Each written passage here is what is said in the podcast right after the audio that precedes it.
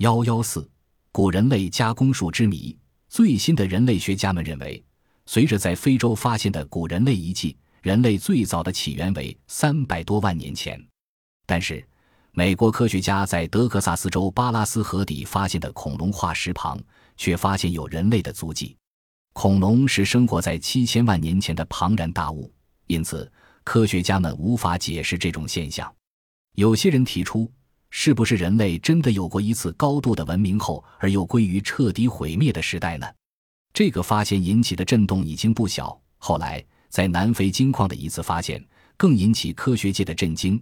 一群矿工在岩石中挖出了数以百计的金属球，考古学家们推断，这些金属球很可能是二十亿年前的东西。这些金属球类似人造的球体，它们的顶端和底部是平的，中间有三条镂刻完整的槽线。尤其惊人的是，在这些金属球中有一个能自动在它的轴线上旋转。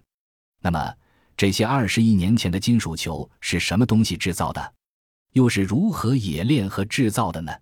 这些都是令人不解之谜。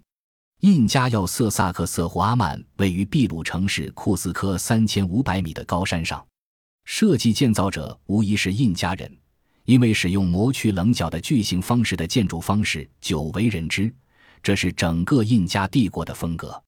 要塞上方的巨石石卷像是日历，也可能是一座巨塔的塔基。人们进入石圈。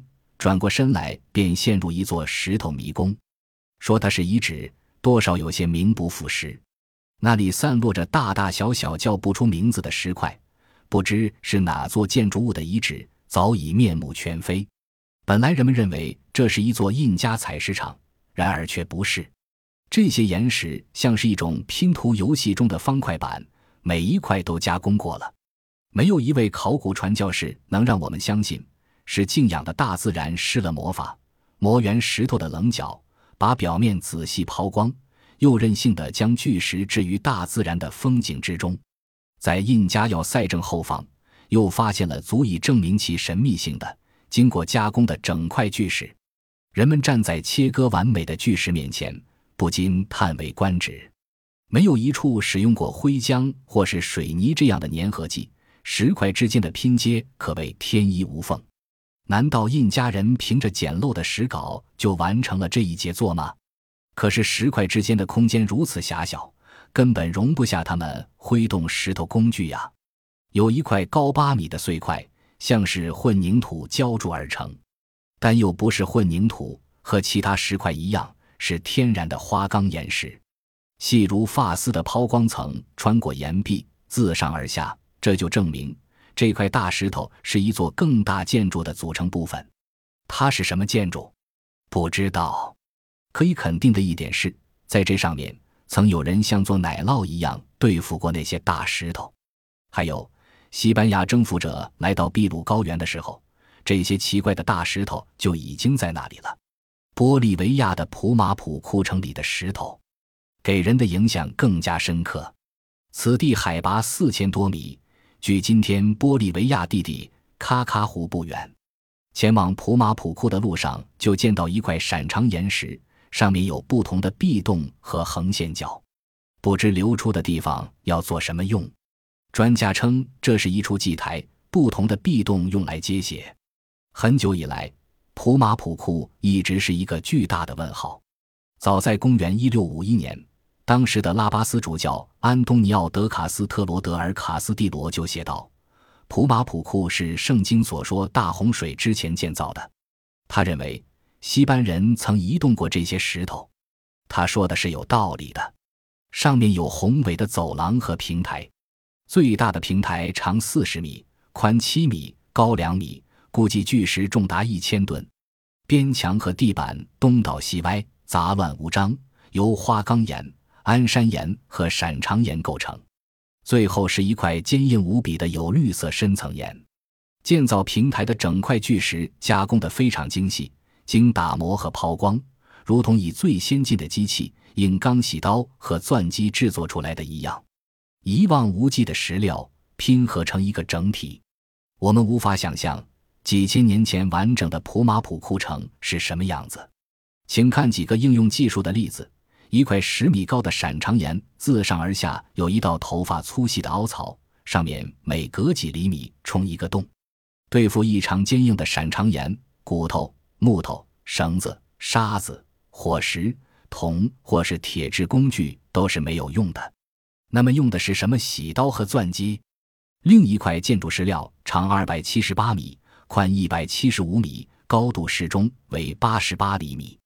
六个面大小不等，每个独立的面都在不同的平面上，形状不同，是大大小小的矩形和正方形。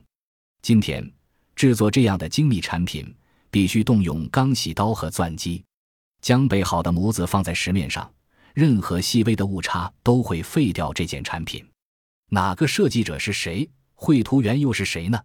还有那个预制建筑构件，大石块正面车出两个壁洞，后面是小矩形，它使人联想到加勒比海人的涅赫索。加工这些石头绝非用作消遣。而是服务于一个整体、一个更大的工程。两块配套的石头需要严丝合缝，还有镍和楔子的设备，否则关上以后，铁矿和铁锁就会劈开了。人们做了这样一个实验：将其中三块预制构件的准确数据输入电脑，算一下哪块和哪块相配，接着一眨眼的功夫就全部组装好了。凹槽和轨道交合得天衣无缝。预制构件形成一道围墙，没有灰浆，没有缝隙，抗震性能极佳。还有更神奇的事呢，人们原本以为巨型平台是用木夹或钢夹堆到一块的，可是这两种材料都承受不了这个重量的压力和拉力。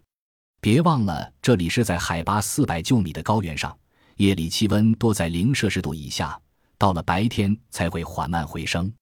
毋庸置疑。这里的一切建筑工程都是按计划进行的，预制部件便是证明。每一处细节都显示出其技术的先进。制定这样的规划是要有一定文字知识的，因为要考虑到各种情况，还要不断的计算和调试。采石场的石匠最终要知道在哪个地方留空，哪个地方镶边。没有文字资料，什么也干不成。